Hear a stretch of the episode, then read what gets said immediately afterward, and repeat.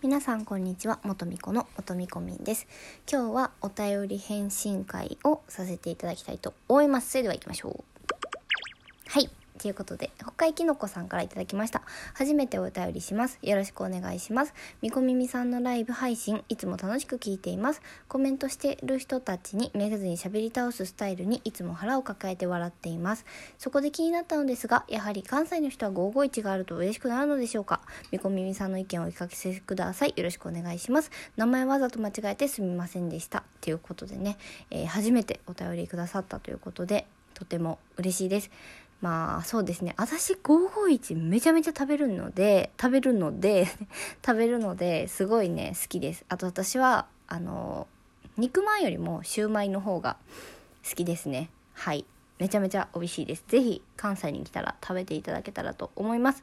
であとはですねあのラジオトークのあのなんやらアワードっていうのがあったと思うんですけれどもそれでねたくさん本当になんかあのいつもねコメントをしてなくってっていう方とかすごいたくさんあの表っていうか入れてくださって温かいお便りと一緒にあのいただけて本当に嬉しかったです。なんか本当にやっててよかったなって思う瞬間やしやっぱ大人になって自分のことを褒めてもらえることってあんまりないと思うんですけどももうね一生の宝物やなと思いました。何回もね読み返したしまあ今でも結構読んだりしてます。本当にありがとうございました。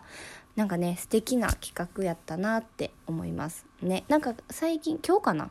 えっと結果が発表されて私の知ってるトーカーさんの名前がねあったりとかしてすごい嬉しいなっていう気持ちがあります。で、えっと、冒頭の方であのちょっと鳴らさせてもらったんですけどやっと やっと私の効果音が届きました。イエーイ！